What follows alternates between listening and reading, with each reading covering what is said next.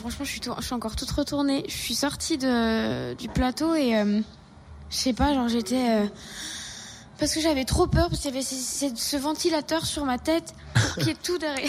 Et ça me faisait trop peur parce que ça envoyait beaucoup. Et donc, quand je chantais, bah alors, euh, ça m'étouffait un peu. Du coup, j'avais peur, mais bon, là, ça allait. Alors, mais du coup, j'étais très stressée. Voilà, cette histoire de ventilateur. Non, alors avant un show, je mange pas parce que je suis déjà très stressée. Puis c'est pas bon. Enfin, c'est pas bien de man- trop manger avant.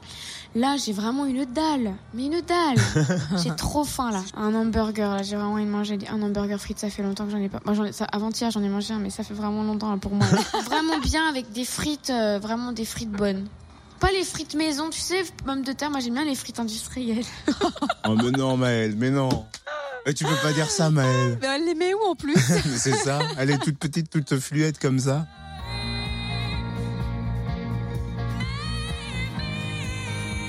Elle continue l'aventure et samedi prochain, c'est les demi-finales et vous allez pouvoir aller voir Maëlle sur le plateau de The Voice. Allez tout simplement l'encourager. Vous laissez vos messages de soutien à Maëlle sur fréquenceplusfm.com et vendredi, on fait un tirage au sort et on vous envoie à Paris pour aller lui faire un bisou, pour lui donner, voilà, toutes les ondes positives qu'il faut pour qu'elle aille en finale. On y croit en tout cas à Maëlle. Direction de fréquenceplusfm.com. Retrouve le débrief The Voice. En replay. Fréquenceplusfm.com. Fréquenceplusfm.com.